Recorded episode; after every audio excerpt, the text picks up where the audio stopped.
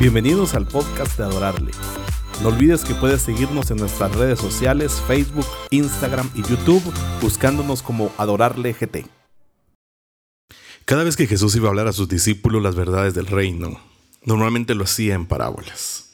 Cuando leemos Mateo 11, 25 al 26, Jesús dijo, Te alabo, Padre, Señor del cielo y de la tierra, porque escondiste estas cosas a sabios e inteligentes y las revelaste a los niños.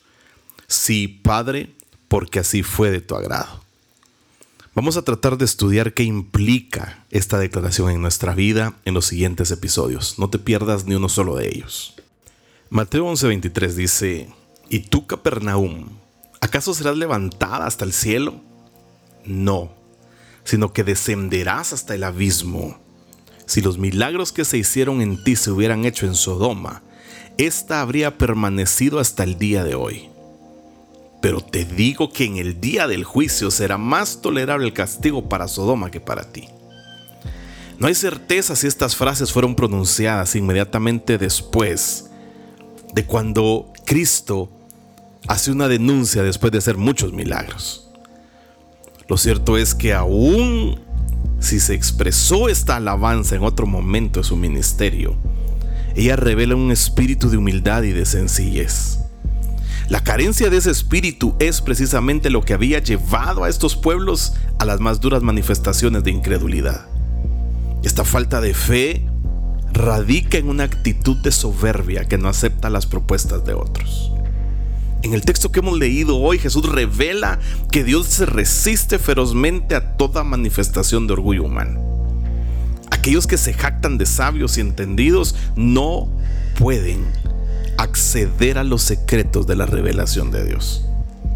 Ya sea que se presenten por medio de la palabra escrita o en señales, milagros, prodigios.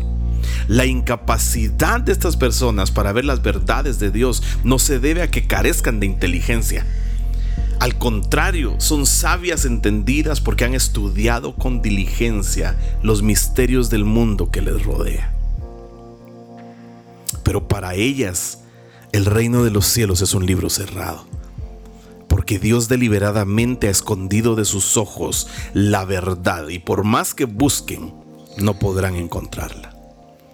Resulta irónico que el Padre haya escogido revelar estas verdades a los niños.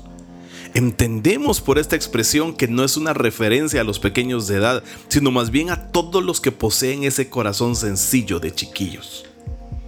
Los niños son por naturaleza curiosos, pero acumulan el conocimiento como un medio para aventajar a sus padres. La sabiduría, cuando no va acompañada de un espíritu tratado por Dios, produce personas con una altivez que resulta ofensiva. ¿Qué podríamos decir de nosotros entonces? Solamente que el mismo principio se aplica a nuestras vidas. Oye esto, no por ser cristianos accedemos automáticamente a los secretos del Señor, porque Dios escoge compartir mayores revelaciones con aquellos que demuestran por sus actitudes que se les puede confiar el peso de semejantes tesoros. Por el engaño de nuestro propio pecado, entonces, corresponde que nos apropiemos de la oración del salmista en el Salmo 19, 12 y 13, que dice así, ¿quién puede discernir sus propios errores? Absuélveme de los que me son ocultos. Guarda también a tu siervo de pecados de soberbia, que no se enseñoreen de mí, entonces seré íntegro. Esta es la oración que constantemente debe de brotar de nuestros corazones si lo que nosotros anhelamos es conocer los secretos del reino de Dios.